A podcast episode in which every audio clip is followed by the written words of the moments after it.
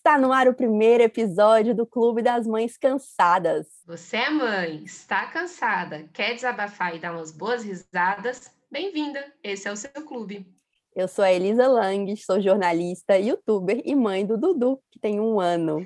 Eu sou a Caroline Linda, já fui jornalista, agora sou dona de casa, mãe de três meninos: o José, de quase 10 anos, o Bento e o Miguel, de 7 anos. E a gente se conhece há quanto tempo, Carol? Hum, melhor nem comentar, mas ó, a amizade já tá aí na maioridade, né? Deixa pra lá, um dia a gente conta. A gente teve nossa fase já de festa, cinema, barzinho, aí depois veio o trabalho, veio o casamento, pra Carol um pouco mais cedo que pra mim, mas veio os boletos, aquela pilha de louça suja que não acaba nunca, né? E aí chegaram os filhos. E junto com eles vem a culpa, as muitas incertezas e, claro, o cansaço, ou melhor, a exaustão. Enfim, estamos cansadas. Pior do que isso, Carol. A gente cansou de ficar cansada. E esse vai ser o tema do nosso primeiro episódio do Clube. Ó, eu li um artigo que me deu um estalo sobre isso. Eu vou ler uma frase para vocês que resume bem o que a gente quer conversar. É o seguinte: é um cansaço fundamental que acompanha de forma permanente em toda parte a nossa vida, como se fosse a nossa própria sombra. O artigo é de um filósofo sul-coreano, o Byung-Chul Han. Eu vou colocar o link no meu Instagram, que é @elisalangs, para você me seguir por lá, para quem quiser ler ele, porque é muito interessante. Interessante e pesado, mas importante. A nossa convidada hoje, aqui nesse primeiro episódio, é a Carol Guedes. Carol é publicitária, mãe do Heitor e do Ricardo, e ela sabe bem o que é estar cansada e o que é esse sentimento aí que o filósofo nos traz, que é essa coisa de você tem que estar cansada. Você não está cansado o suficiente, você não está produzindo o suficiente, é todo esse peso, né, que parece que fica aqui ao fundo.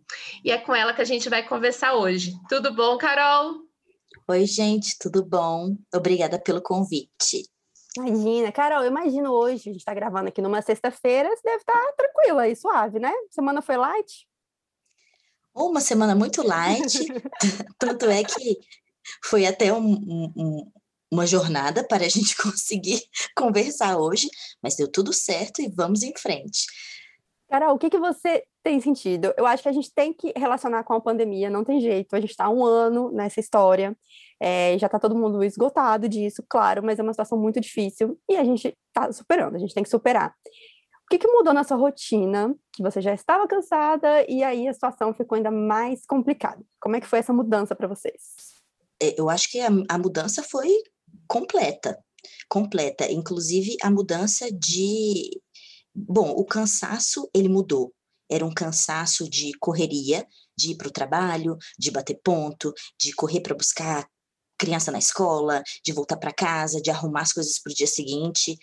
É, existiu o cansaço emocional, cansaço barra culpa, a culpa de não estar muito tempo com eles, de não passar tanto tempo com os meus filhos, de perder alguns momentos importantes da vida deles, porque eu tinha que trabalhar, é, apesar de que eu sempre fiquei fora do meu horário de trabalho, eu sempre fiquei com eles, assim, fim de semana e tudo, e de repente tudo isso mudou, mudou o cansaço, porque agora eu estava em home office, com eles em casa, os dois é, o tempo todo e ajudando na escola, porque eu virei professora, pedagoga, que inclusive é, sempre foi uma profissão que eu valorizei muito, por ter professores na minha família, minha avó era professora, a minha outra avó era professora, é... só que eu não tinha a menor noção, eu achava que eu valorizava o professor, e, e virar ajudante da professora foi realmente uma coisa assim muito pesada e muito e veio de uma hora para outra, né? E essa convivência o dia todo sem nenhum respiro, e isso tudo no meio do meu home office, que era um fone de ouvido na reunião, né, assim, com fone de ouvido um deles na reunião, o outro prestando atenção na aula da professora para poder ajudar com a tarefa, porque não não o meu mais velho não está numa idade de deixar assim, ah, fica aí na frente do computador e, e, se vira. Não, ele tem sete anos, é impossível, tem que acompanhar. É, ao mesmo tempo, meu marido trabalhando no mesmo horário que eu. É, isso aí complica demais, eu acho milhões de reuniões, porque Bom, a gente não tinha como mudar assim, ah, não, você trabalha tal hora e eu trabalho tal hora. Não, assim, os horários, né? Hora. É, e, Carol, você sentia é, essa necessidade de render tanto no trabalho quanto ver o, o Heitor rendendo na escola como se tivesse tudo bem, se tivesse tudo sim, normal? Sim. Eu acho que, é... que isso que também vem no artigo, né? Assim, a gente parece que gente, a vida mudou, tá tudo, tudo de ponta cabeça. Por, como é que a gente pode querer que esteja tudo igual, tudo rendendo igual e antes, trazendo né? resultados iguais como antes? Não vai, né? Eu acho que teve, eu acho que tiveram assim dois aspectos. O meu trabalho mudou muito, é, não exatamente o que eu fazia, mas a dinâmica das coisas mudou completamente. Eu encontrava com as pessoas fisicamente, né? É, a gente conversava, existiam momentos de respiro, de reflexão. De repente. Rituais, tudo... né? Exatamente, rituais de, de, de respiro, de você refletir sobre o que você estava fazendo ali no trabalho. De repente, o número de reuniões triplicou, o, o horário de trabalho, ele ele se esvaiu, assim, não existe mais horário de trabalho. É, eu acho que isso agora melhorou um pouco, mas ainda assim é difícil porque é, o, o, horário do meu colega às vezes não era o meu horário, né? Mas a reunião era mais ou menos no mesmo horário, horário então é, era muito confuso. Eu não, não queria deixar nada do trabalho porque afinal de contas eu estou sendo paga e a, e a empresa ainda está me, me ajudando, me deixando em home office, porque teve empresa que não fez isso, é. né? Então, assim, como assim eu não vou entregar no mínimo que eu estava entregando presencialmente? Então, assim, uhum. já começou por aí, a dinâmica mudou completamente, mas eu continuei preocupada com a minha entrega. A começa a chibatada, né? Exatamente. Ao mesmo tempo, qual é a culpa que meu filho tem se ele não pode ir para a escola? Como que eu posso tirar isso dele só porque eu tenho que estar numa reunião? Não, eu não posso. Isso eu na minha cabeça, né? Na, nas minhas conjecturas. Querendo fazer não, tudo, né? Exatamente, assim, não, ele não merece isso, ele é só uma criança, ele não sabe de nada o que tá do que está acontecendo no mundo, e eu falo mais do meu mais velho, porque o meu mais novo ainda não estava na escola, né, ano passado, ele ficava é, em casa com a babá, é, e ele ficava com a babá, que é outro aspecto, né? Tranquilo em casa, feliz, ia para o parquinho, enquanto eu estava fora. Agora eu estava dentro de casa, ele sabia disso e não queria ficar com a babá, ele queria ficar comigo. O que é maravilhoso, porque, poxa, que legal, ele quer ficar comigo, mas eu preciso ajudar o meu mais velho na escola e eu preciso entregar as coisas do trabalho, participar das minhas reuniões. Então foi um enlouquecedor e realmente, assim, o, o nível de cobrança é, ele aumentou muito, ele aumentou muito e, e, e, eu tive que fazer uma pausa em determinado momento, porque senão eu ia pirar, de falar assim, peraí, o que isso, o que disso tudo vai ser prioridade? Deixa isso eu tentar eu me organizar. Perguntar, em que momento que você falou assim, opa, tô, eu vou ter um piripaque, porque, né, a gente vai cansando, cansando, cansando, chega no nível que a gente para, né? Se você não parar por conta própria, teu corpo para por você. Exatamente. Em que momento você percebeu isso? Falou, opa, vou ter que mudar, vou ter que rever as minhas prioridades, rever a forma como eu estou fazendo tudo. Eu acho que não teve um, um, momento assim, eureka, mas eu diria que o primeiro mês foi muito difícil. Uhum. E, e aos poucos eu fui identificando algumas situações em que eu pensava assim, não, peraí, não tá, isso aqui não está indo bem. Então, às vezes eu estava numa reunião e meu filho numa aula ao mesmo tempo. Eu não estava prestando atenção nem nele nem na reunião. Então, naquele, nesses momentos eu identificava, falava assim, vou remarcar essa reunião. Ou então, vou deixar ele aqui na aula sozinho um pouco e depois eu acompanho com ele a tarefa depois, entendeu? Depois do momento da aula. Eu fui fazendo essas reflexões, eu fui parando diante de algumas situações que para mim se mostravam caóticas, e aí eu refletia. Esse exercício, que foi um exercício consciente, foi uma coisa que eu me propus a fazer para me ajudar. É, e outra coisa também que eu fiz consciente foi é, acolher a questão, a, a demanda do meu mais novo, porque ele, quando começou tudo isso, ele, ele não tinha nem dois anos ainda, né? É, ele não tinha nem dois anos. Ele fez dois anos durante a pandemia. Agora ele está quase fazendo três. Eu espero que não seja tão pandêmico quanto. É. Vamos esperar que o de quatro não tenha mais. Tem uma festa, pelo menos. É. Vamos ter festa no de quatro anos. Não, Exatamente. Ter festa de tudo ano que vem, gente. Batizado de boneca vai ter festa ano que vem. E assim, e eu e nesse caso do meu mais novo, eu comparo esse momento com o momento em que eu em que eu virei mãe, assim, que eu trouxe meu primeiro filho para casa. É, eu, eu falei assim, não, eu, ele é uma criança, ele é um bebê, não tem nem dois anos ainda, ele sabe que a mãe dele está dentro de casa e ele vai me querer. Ok, é isso que temos, é essa situação, ele precisa disso, e, e, e eu posso dar isso para ele, assim, eu tenho... E aí entra mais uma, uma chibatada, né? Eu tenho a sorte de estar em, em home office, tem muita gente que não tem, então, assim, vamos nessa, vamos em frente. É, e eu vou acolher isso, então eu vou lidar com as situações, cada coisa de uma vez. Eu não vou tentar fazer tudo de uma vez. Nossa, Tem você falou tudo sinto... agora, viu, Carol? Fazer uma coisa de cada vez, eu acho que é uma lição, assim, que a gente demorou muito a, a entender que não dava para fazer tudo.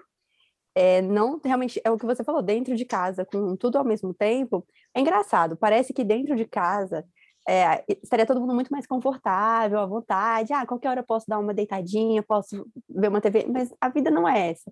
E além de tudo ter mudado, acho que uma coisa que comprometeu muito para nossa exaustão, para a gente estar tá tão cansada, é a gente ter perdido qualquer espaço de respiro ou de conversar com alguém. É o que você falou no trabalho. Você tem esses Isso. momentos de respiro. Você tem aquele, ó, aquela hora do café, ou é aniversário de alguém, e aí canta parabéns. Ou então aquelas coisas muito básicas, de a gente se encontrar um dia de semana, você encontrar uma amiga, ou você passar tomar um café, assim. É, fazer a unha. Alguns momentos de respiro. E no banheiro, sem ninguém batendo na porta, gente. boa, boa.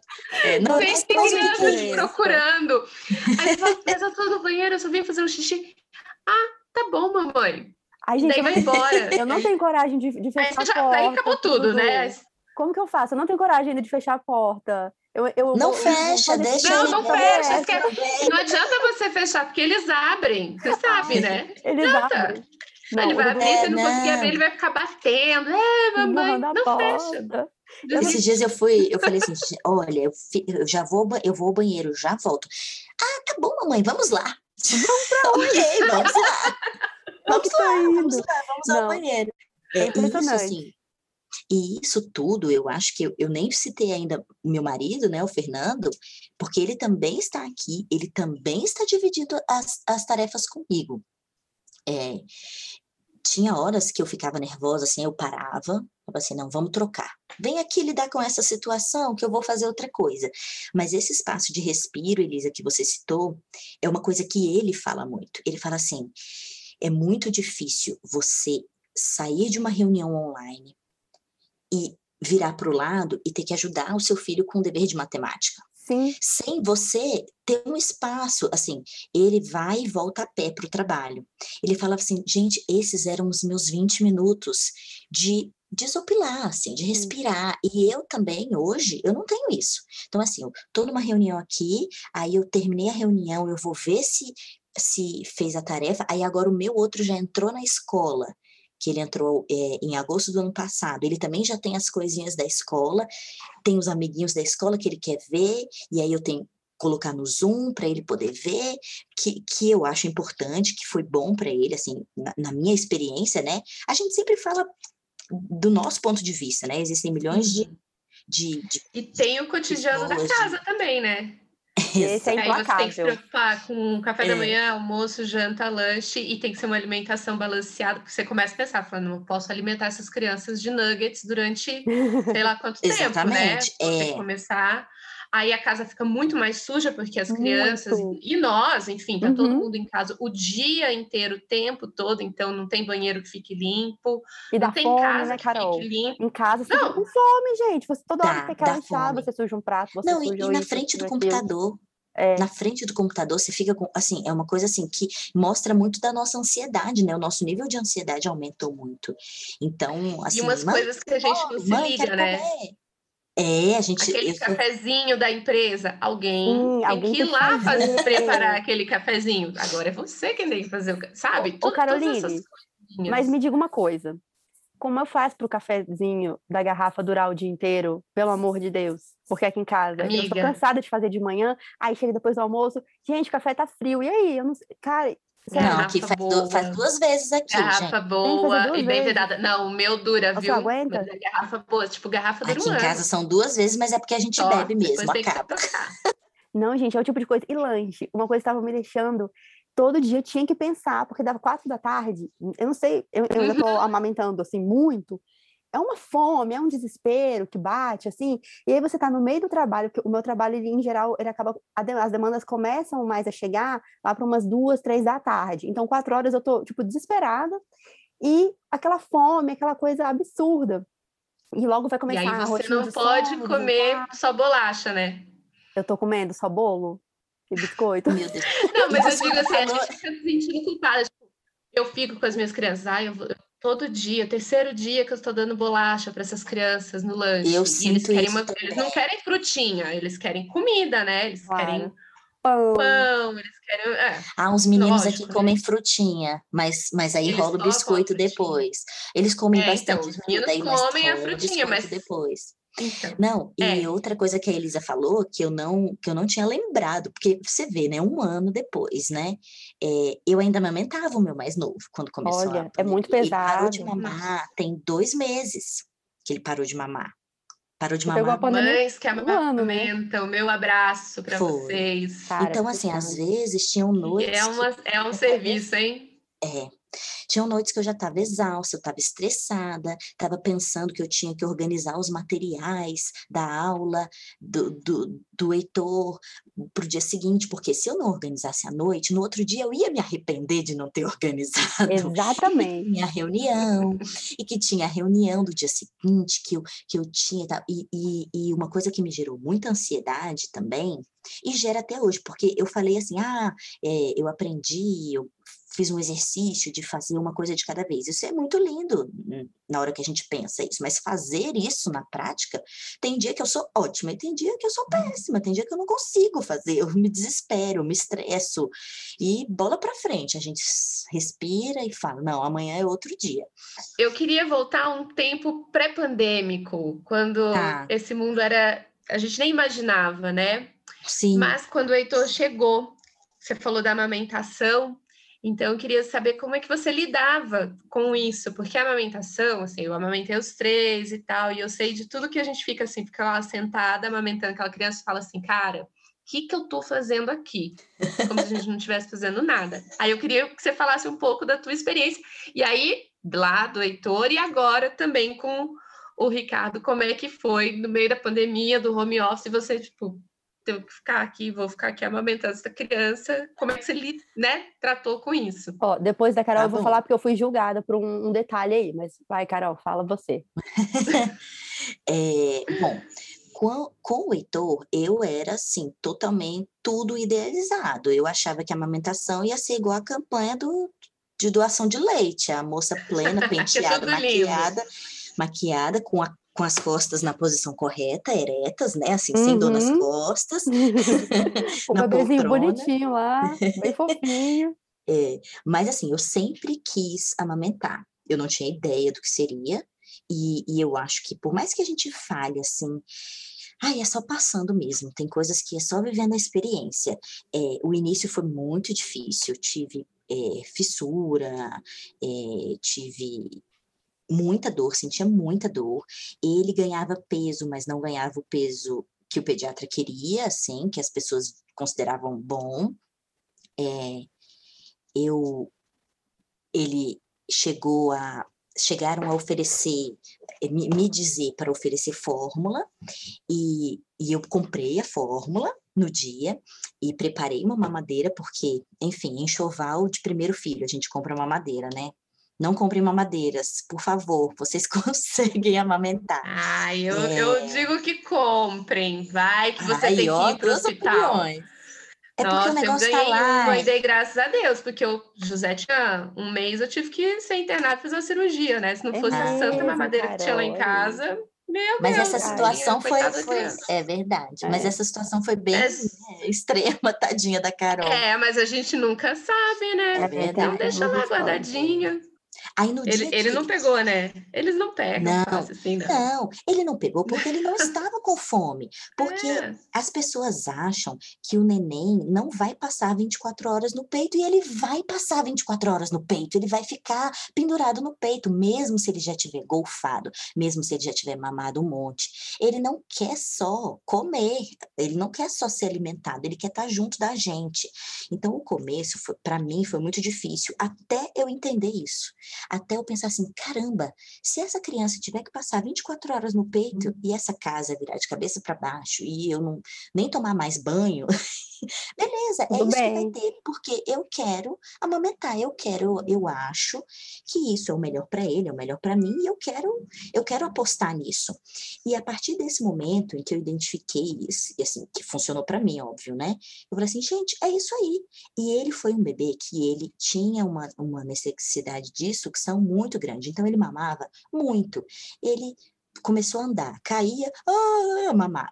Estava é, chorando, não sei o que, chateadinho, mamava. Tudo ele mamava. E não era para se alimentar, era para o aconchego Sim. e tal. Então, assim, depois que eu construí esse pensamento na minha cabeça de que é normal, porque é normal e ninguém fala isso pra gente. Sempre vem uma tia e fala assim: "Não, mas não é possível que essa criança tá com fome de novo, mas já tá mamando de novo". Ah, cara, já me deixa o peito não é seu, me deixa aqui, deixa eu dar meu Mas peito como que você conseguiu construir isso? Desconstruir esse pensamento da tia, tipo, é possível que essa criança está aqui no peito de novo? E sim, me deixa, eu vou ficar. Foram duas aqui. coisas, foram duas coisas. A primeira foi é, eu tentando dar a mamadeira para ele, quer dizer, meu marido, né, e eu olhando e chorando e morrendo de chorar, e ele não querendo, porque claramente ele não estava com fome. E a segunda coisa foi uma comunidade no Facebook, Aleitamento Materno Solidário. Pronto, lembrei. É uma comunidade no Facebook, eu não sei ainda se existe mais, mas deve existir, porque ela é, ela é maravilhosa.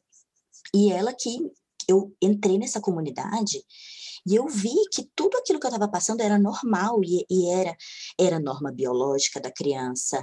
Não estava fazendo meu filho passar fome, ele não tinha nenhum problema, ele não tinha nada. Ele era um bebê normal, ele era um bebê que precisava mamar. Então, depois disso, olha, podiam falar o que fosse. Podiam falar o que fosse, eu estava de boa. E ele mamou até dois anos e cinco meses, é, e ele desmamou naturalmente. E aí, com o Ricardo, que é meu mais novo, Aí eu pensei assim, putz, já tô descolada, já tô descolada, vai dar tudo certo, tô de boa. Só que o Ricardo foi prematuro. Ele foi prematuro tardio, mas ele foi prematuro. Ele nasceu com 36 semanas e ele teve que passar dois dias na UTI. E no primeiro dia da UTI, não me deixaram amamentá-lo.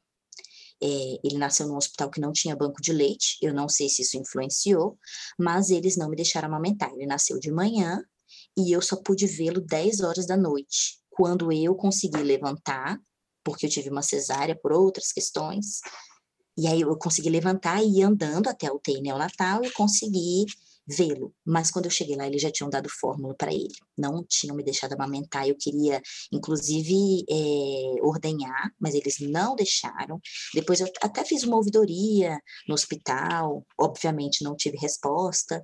É, enfim, nosso, nosso país que não, não, é, não incentiva né, o aleitamento materno. É. Muitas pessoas, muitos profissionais de saúde são é, ainda hoje ignorantes em relação ao aleitamento materno, não sabem como ajudar. É, mas logo no dia seguinte que eles me permitiram voltar, eu aí eu amamentei. Então eu amamentei com 24 horas de, de, ele de nascido. E ele pegou o peito direitinho e tiraram a sonda né, na, na, na, no dia, ele amamentou direitinho. Depois que ele passou meia hora no peito, e ele mesmo que largou, o que, que fizeram? Deram fórmula no copinho para ele, porque era protocolo da UTI, né, o Natal. E ele não queria mamar, porque ele já tinha mamado. Mas ficaram insistindo, insistindo, e, e aquilo foi muito desgastante para mim ele teve alta nesse dia, nesse segundo dia de nascido à noite, foi para o quarto com prescrição de fórmula. E eu não dei. E quando as enfermeiras chegavam no quarto, e eu estava lá com os peitos enormes, porque vocês sabem como é que fica o peito depois que a gente tem neném, né? Você olha assim, meu Deus, de quem, de quem é esse peito? É, e as enfermeiras chegavam no quarto da, da, do hospital, que eu estava com ele no quarto, né? Falavam assim: Ah, você é a mãezinha que não quer dar fórmula? Nossa, já ficou rotulada você... no corredor. Sim, sim, você é a mãe. Eu nunca vou esquecer dessa frase. Você é a mãezinha que não quer dar fórmula. Aí eu falava, pois sou eu mesma. Mas se ele fosse o meu primeiro filho, eu você teria dado, dado na hora porque isso gera uma insegurança tão grande de você estar tá fazendo alguma coisa errada com seu filho, uma, assim, mas eu tinha certeza que eu estava, tipo, não, é isso mesmo. Depois ele recebeu alta e ele nunca mais botou uma gota de fórmula na boca, nunca mamou mamadeira, e ele desmamou tem dois meses. O, o negócio da criança, do bebê pequenininho, eu acho que foi a experiência que eu tive, a, a experiência foi, foi, o auge da sensação de não estou fazendo nada, eu estou paralisada no tempo, eu estou sentada nessa poltrona e eu não posso levantar. Eu sei que eu não vou poder levantar nos próximos, sei lá, dias e semanas, porque vai ser tudo igual, porque os dias nesse início do bebê são todos iguais. Isso era uma coisa que, é, ainda com a, com a, pandemia, já estava tudo igual. E com, com o Dudu, eu lembro que eu ficava meio desesperado, assim, gente, todos os meus dias vão ser assim. Eu sou é, inútil, né? Assim, eu sou uma inútil. sensação não, estranha. E é ridículo, nada. porque você não conseguia pegar uma água, porque no início, com um bebê muito pequeno, gente, ainda mais eu quero meu primeiro bebê, é, eu não conseguia fazer mil coisas ao mesmo tempo. Com o tempo você vai aprendendo, né? Hoje em dia você pega água, você faz né, o que for. Mas no início é. você ficava lá ajustando a pega, então com as duas mãos. E então é, é, essa sensação de eu tô aqui presa nessa cadeira era uma coisa que me aterrorizava. E algo que eu gosto muito, assim, eu pensei, bom, vou fazer pelo menos alguma coisa que eu goste para sentir que eu estou fazendo algo, pelo menos estou aproveitando. Depois eu até queria perguntar para vocês se vocês encontraram na pandemia um ponto de fuga, assim, assim, vou fazer algo para aproveitar. Não quero ficar depois que o bebê dormir, eu vou lavar louça, for fazer comida para adiantar para amanhã, eu vou ficar desesperada, porque eu entrei nesse nessa loucura aí de, ah, o Dudu vai dormir, então agora eu vou fazer mil coisas. E eu comecei a ficar desesperada, cansada, ia dormir super tarde. Aí eu pensei, não, quando, quando eu era pequenininha, eu falei, bom, o que, que eu gosto? Eu vou ler e vou assistir Netflix, adoro assistir Netflix, peguei minhas séries e eu fui tão julgada por isso, gente. Eu recebi alguns comentários de algumas pessoas, tanto comentários virtuais quanto pessoas na minha cara que eu conheço, falando: Nossa, onde você arruma tanto tempo para assistir série? Aí eu, como assim? Eu fico aqui sentado o dia inteiro. eu não tenho, tipo, não tem como fazer mais nada, eu tô aqui só amamentando. E, as, e várias é, pessoas. Você tem que produzir, Elisa. Veja eu bem, tenho, a gente eu tem que, que estar produzir. o tempo todo produzindo. É. Eu tinha que estar com ele no peito e o outro no celular, escrevendo algum artigo maravilhoso. Não, é. chegou uma hora que eu falei, cara, chega, eu vou fazer alguma coisa sabe, para esvaziar minha cabeça. Então eu vou assistir as séries que eu gosto. E realmente, nossa, com o Dudu eu assistia muitas séries, assim, antes de eu voltar do, pro trabalho, né, da licença, assistia muito. Até hoje eu consigo ler muito com o Dudu, porque eu boto ele para dormir, aí ele, eu tô lá com ele deitada, eu pego meu Kindle e fico lendo. Eu consigo ler muito com ele. E muita gente no Instagram ou pessoalmente fala, mas como que você lê com um bebezinho pequeno? Isso é absurdo. E foi algo que eu me permiti. Eu falei, não, eu vou fazer, eu vou fazer, eu vou ficar com o meu Kindle na mão, mas eu, eu, vou, eu vou relaxar, eu vou ter tempo para relaxar, porque eu estava entrando numas mesmo, de querer fazer tudo, tudo que eu não tinha feito na vida, eu queria fazer com o bebê. Eu acho que é tão importante quando a gente toma uma decisão e a gente está segura dessa decisão, uhum. porque pode, podem vir milhões de pessoas falando assim, nossa, mas você não está fazendo isso, não está fazendo absurdo. aquilo. Não, então, assim, ah, nós, no meu caso, né? Não, você não vai comprar chupeta para essa criança? Não, eu não vou, eu não quero. E, e assim, eu estava segura dessa decisão. Quando a gente é, tá insegura, é, é mais difícil, né?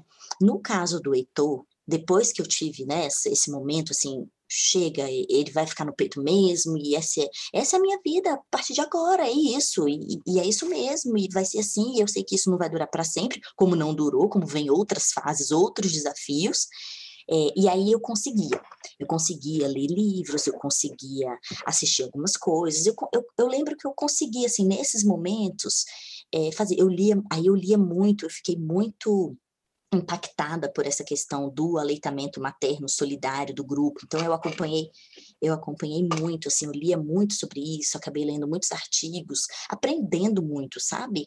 Eu falei assim, gente, eu cheguei nessa, nesse negócio de maternidade e eu só via eu só vi as, as pessoas falando bem, peraí, peraí, que o, o buraco é mais embaixo, deixa eu estudar.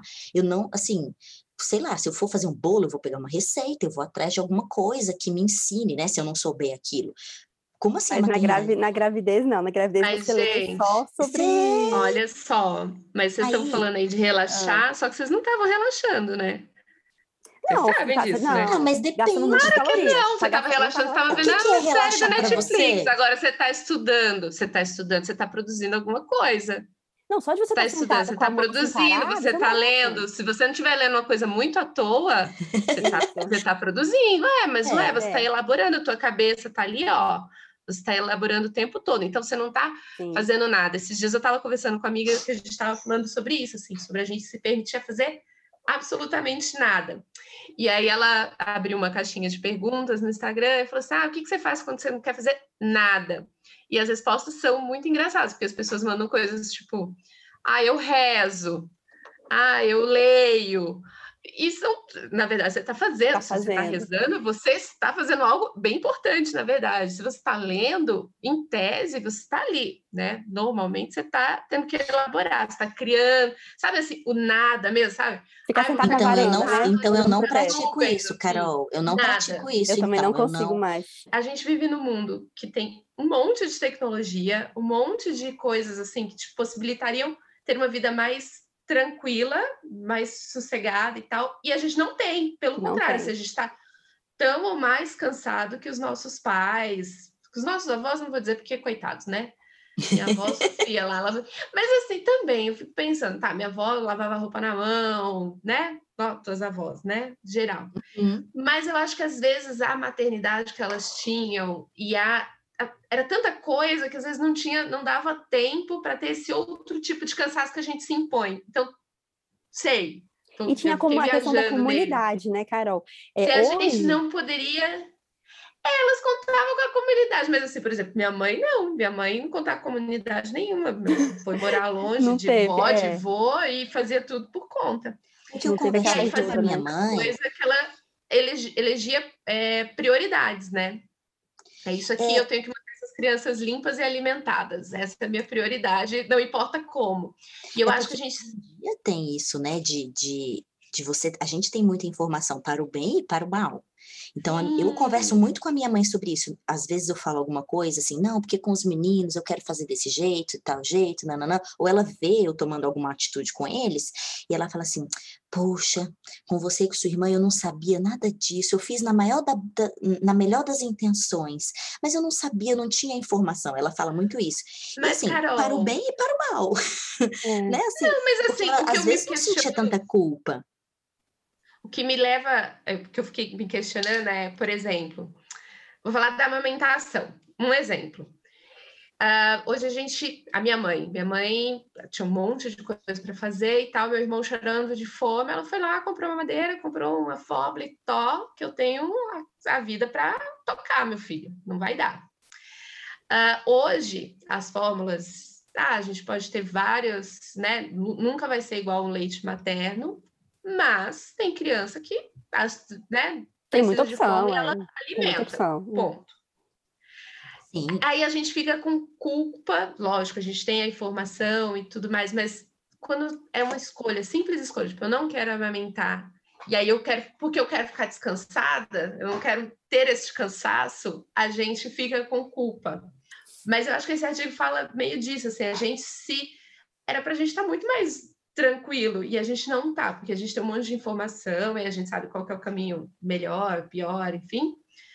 Mas a gente ainda tem essa coisa assim, mas por que, que você tá tão folgada, Elisa? Que você tá lendo? O que, que você tá fazendo no seu tempo? Entendeu? A gente tem essa cobrança. Assim, você tem que se... Como assim você não vai amamentar seu filho? Você quer ficar descansada? Você é mãe, Exato. você tem que fazer isso. Entendeu? Você Ser tem, mãe aí. Porque é, não é um serviço, assim, amamentar, vamos combinar.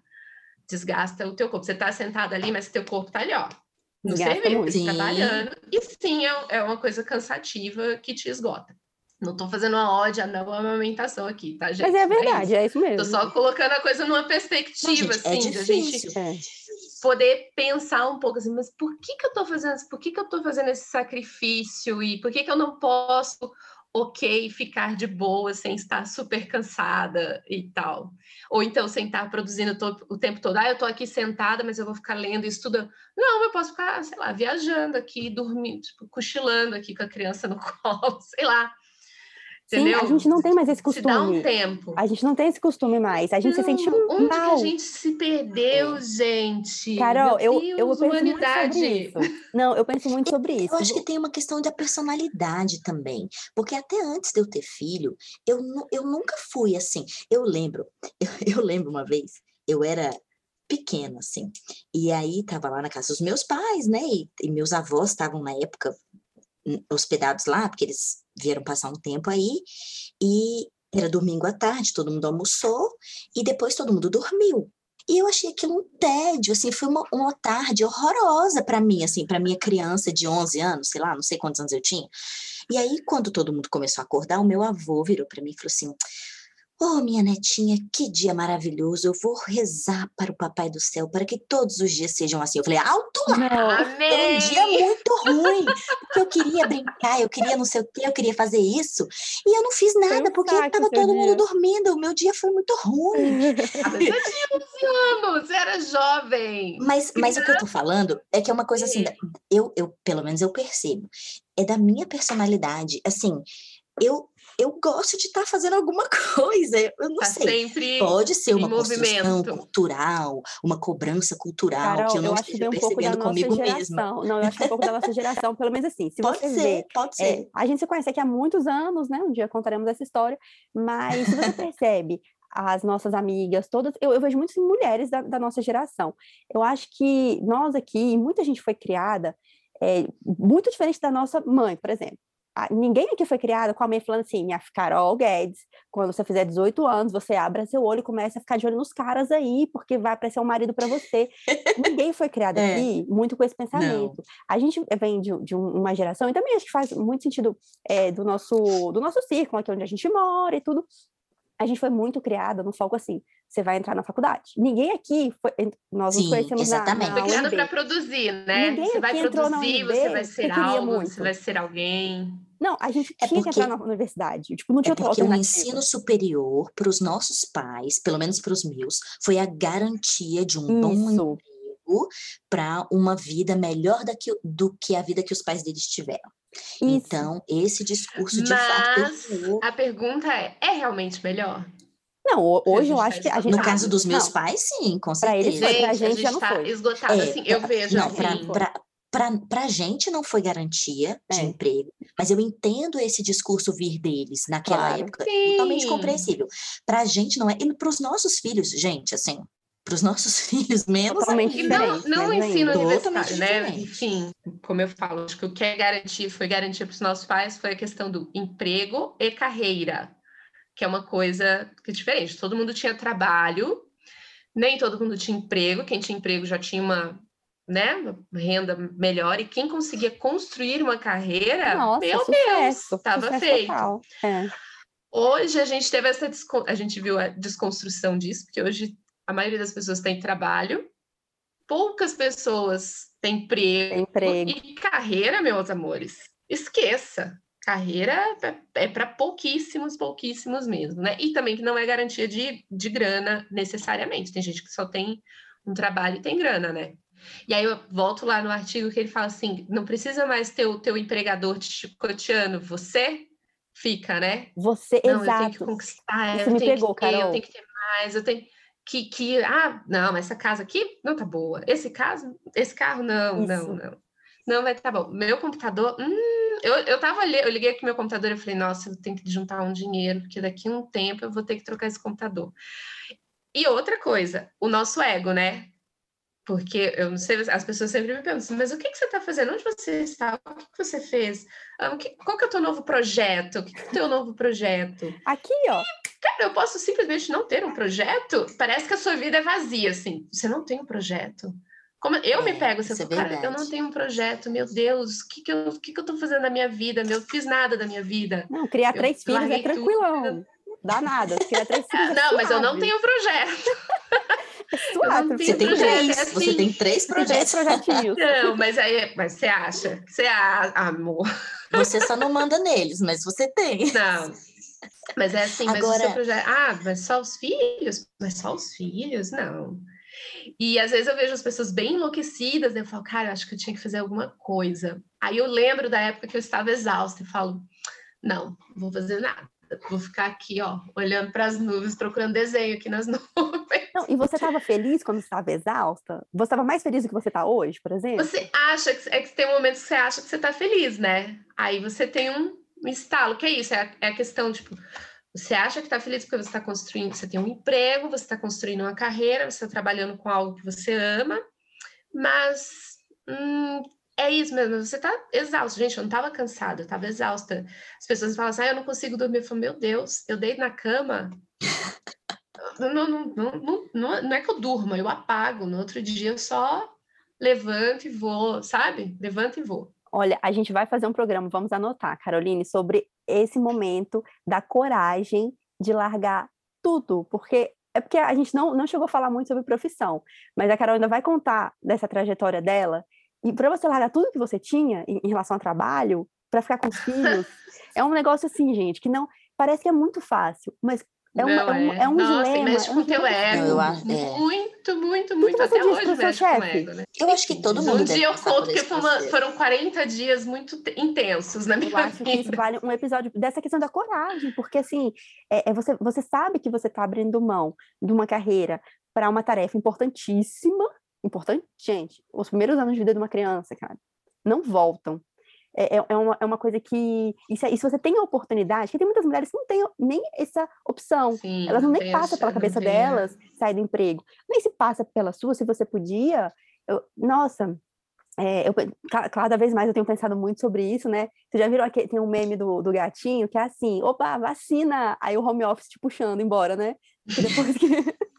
Porque vai acabar, gente. A gente quer que acabe, vai acabar. Mas e aí? Que, que, como é que vai ser? A gente vai voltar a nossa vida de antes, que é ficar fora de casa 10 horas por dia, isso estava sendo legal para todo mundo, para algumas pessoas sim, vai valer a pena, elas vão voltar felizes. Mas para muita gente, não vai dar para voltar até a vida que tinha antes, sabe? De você ficar tantas horas fora de casa e os seus filhos sendo criados por, sei lá, mesmo que seja uma pessoa de confiança, só Deus sabe o que está acontecendo. Você está perdendo aqui. É, e você não volta com atenção plena. Assim, o meu, minha questão era que eu nunca que aí você vai construindo uma carreira e você vai subindo nessa carreira e e aí eu tenho um pouco de pena para quem de quem está nesse topo de carreira às vezes, porque assim, você a empresa passa a ser dona da tua vida o dia inteiro. Isso. Não é só você, não é tipo, ah, eu, eu, eu fui embora e tchau, um beijo, um abraço. O dia inteiro você celular. tem demandas, o dia inteiro celular, e na nossa profissão, assim, era coisas acontecendo, assim, eu chegava em casa e assistia o Jornal Nacional e o mundo caía. Tudo que eu tinha planejado para o dia seguinte, eu tinha que replanejar e tal. Então, eu não estava nunca com atenção plena com eles. Eu sempre estava aqui, mas eu estava de olho na TV com a cabeça no outro dia pensando em outra coisa. E muitas coisas eu fui deixando de ver e de viver. E isso estava me esgotando, assim, me esgotando com eles, com a família, enfim, eu mesma. E ao ponto de eu não estar tá mais feliz. E eu só consegui perceber isso, vou dizer, nas férias, que a gente ficou em casa, as crianças iam para a escola e eu ficava em casa o dia inteiro, o dia inteiro. Eu falava, gente, que coisa maravilhosa. Eu fico assim, que delícia. eu quero essa vida para mim. Deus, meu Deus, eu falava meu marido, cara, eu quero isso, eu quero viver assim, mas assim, lógico, é como a gente estava falando, questão de privilégios, de poder, de você ter uma relação que, onde você se sinta seguro para tanto, uhum. que não é né, né? Até é eu, às vezes, penso, o que, que, eu fui fazer que eu fui entregar minha vida na mão dessa pessoa? Faz isso, né? Meu Deus! Mas é, Tem gente, que eu é penso. É tudo isso, Enfim, cara, é tudo isso passa é. na sua cabeça. E aí você vai dar aquelas chibatadas, porque às vezes, sei lá, final de semana, um sábado, eu fico... Tem que chamar Luana e Carol para esse episódio. Nossa, é mesmo. Nossa, Luana. história.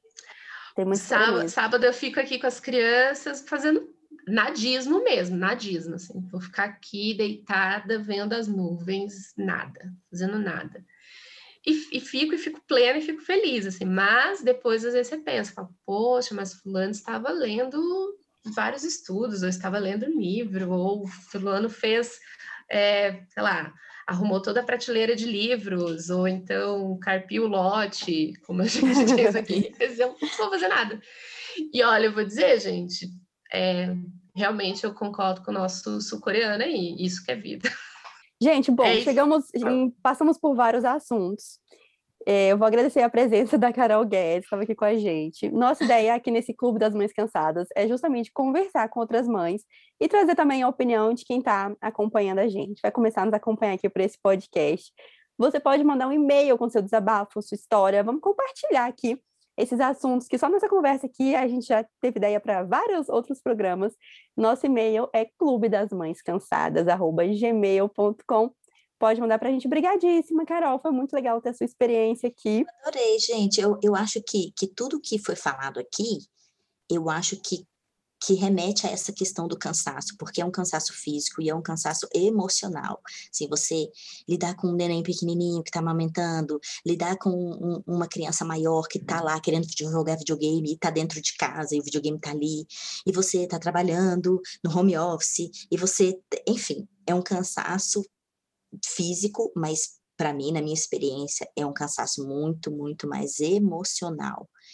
É, fora o que a gente nem comentou aqui, não é o foco da conversa, mas fora assim, as notícias, enfim, Sim. o futuro, é, vacina, doença, o medo, né, que permeia isso também, tudo isso causa muito cansaço, né? Mas vamos em frente. Mas obrigadíssima, Carol, por ter participado com a gente. Caroline, temos uma semana aí de descanso, nós duas, para a nossa próxima gravação, para o nosso próximo programa. Então vamos curtir, vamos descansar, vamos acordar tarde, tá entendendo? Descansem.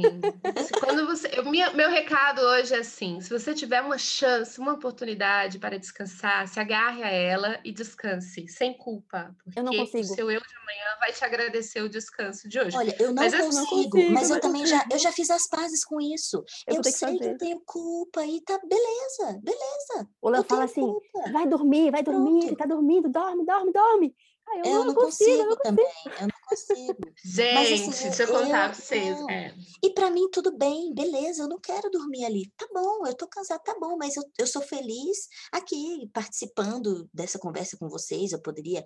Gente, eu, eu sou feliz, uma coisa que eu comecei nessa quarentena foi fazer curso. Gente, cursos. Curso, é não fazer nada. Que horas, tipo assim. Não é fazer, não, eu não fazer nada, fazer muito. Não, mas, mas assim, tudo bem. E tá tudo bem. Se você gosta de descansar, entre aspas, lavando a louça para você ficar feliz no outro dia, beleza, tá é. tudo certo. E esse negócio da culpa, gente, eu tenho até uma amiga minha, a Renata, que ela ela luta assim muito contra essa questão da culpa da materna e tal. Eu falei, eu já fiz as pazes com a minha culpa materna. Eu terei culpa. Eu só não quero é, com essa minha culpa ter nenhuma cobrança em relação a isso com os meus filhos. Tipo assim, colocar a responsabilidade disso. Ah, porque deles. eu fiz tal coisa, eu fiz Sim, tal coisa. Isso é horrível, é. Não, jamais espero assim que jamais eu faça isso com eles. Mas em relação à culpa, não tenho esperanças de não ter culpa, tá? E tá tudo bem.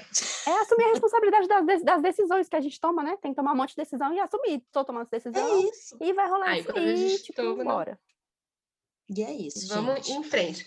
Mas eu vou reiterar aqui meu recado. Descansem, por favor, façam isso. Tomara, tomara que. Mesmo, mesmo que eu descansar de vocês, seja lendo os artigos. Tá bom? A gente não precisa estar tá produzindo o tempo todo. Tem toda razão. Temos que colocar isso na cabeça. Dar uma relaxada. Gente, muito, muito obrigada. Espero que vocês tenham gostado dessa nossa conversa e teremos mais semana que vem, tá bom? Podem voltar aqui que estaremos de volta. Estaremos aí. Mandem suas sugestões lá para o e-mail clubedasmãescansadas.gmail.com. Até mais! Tchau, tchau! Beijos!